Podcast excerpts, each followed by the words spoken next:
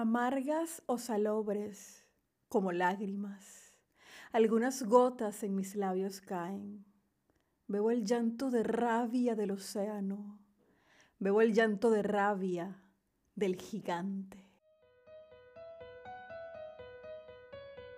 Está por iniciar un episodio más de la segunda temporada de Entre Poesías y Poetas, un podcast dedicado a la poesía en español de todos los tiempos. Mi nombre es Priscila Gómez y estoy transmitiendo para ti desde David Chiriquí, República de Panamá. Empecemos.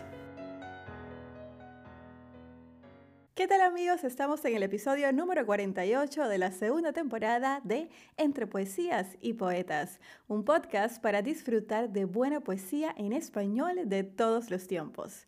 Hoy estamos de promoción. Dos por uno en poesías. Así es, este episodio tiene dos poemas y voy a contarles la historia primero para ponerlos en contexto. Hace unos días estaba conversando con el distinguido poeta panameño Roberto Pérez Franco porque estamos trabajando en un proyecto para fiestas patrias. Más adelante les contaré más sobre eso. Y Roberto me contó la historia de su bisabuelo Joaquín Pablo Franco González, quien nació en Cartagena en el año 1870. Por asuntos políticos fue exiliado a Panamá, específicamente a Bocas del Toro. Y mientras realizaba el viaje de Colombia a Panamá en 1898, escribió el poema En el mar, que es el que declamaré a continuación.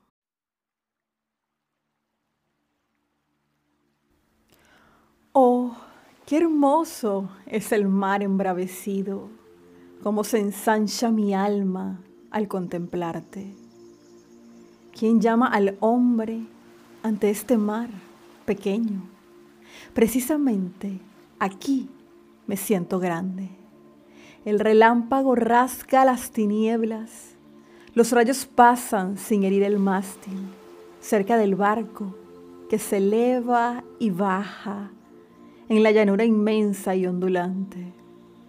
Y cómo ruge el mar embravecido, cómo vienen las olas a estrellarse en la nave altanera y cómo saltan hasta mi rostro líquidos diamantes, amargas o salobres como lágrimas.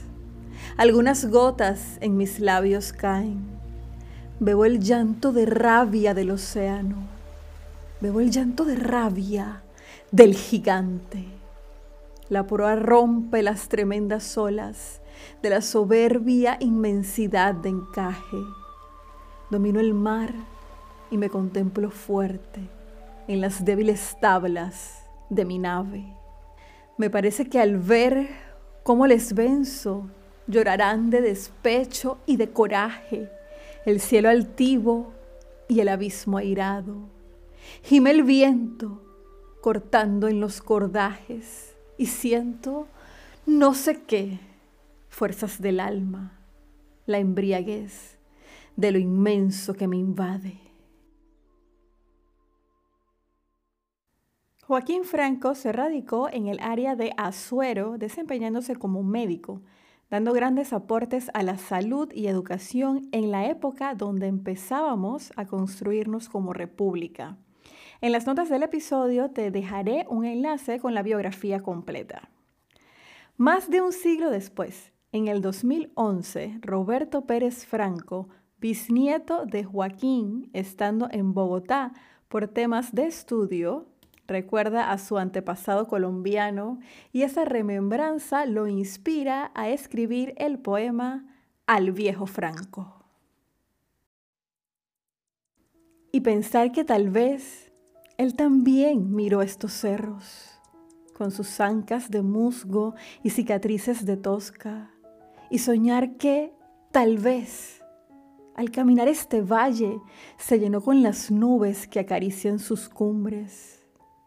No supuso, o eso creo, que siglo y años más tarde, su semilla transformada regresaría a la arcana tierra a untarse de sus lodos en la sombra de estos árboles y a beber nuevas aguas de los mismos viejos ríos. Abuelo de mi madre, padre de mi abuelo, Joaquín, viejo franco, colombiano que luego fuiste santeño, doctor de otros montes con las mismas trampas verdes.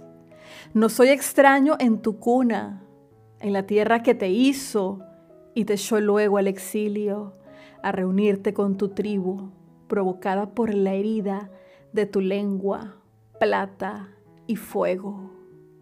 Me reconozco en tus rebeldes ataques a destiempo, en el discurso agitado, el destierro y el navío que rompe olas gigantes de azules y encaje altivo, y en tu oda desafiando a los dioses del Caribe. Me distingo en ti, mi viejo, aunque no te vi nunca. En el viento oigo tu voz, siento tu aliento y pujo tus ansias de libertad y de retos, de soledad y de calma.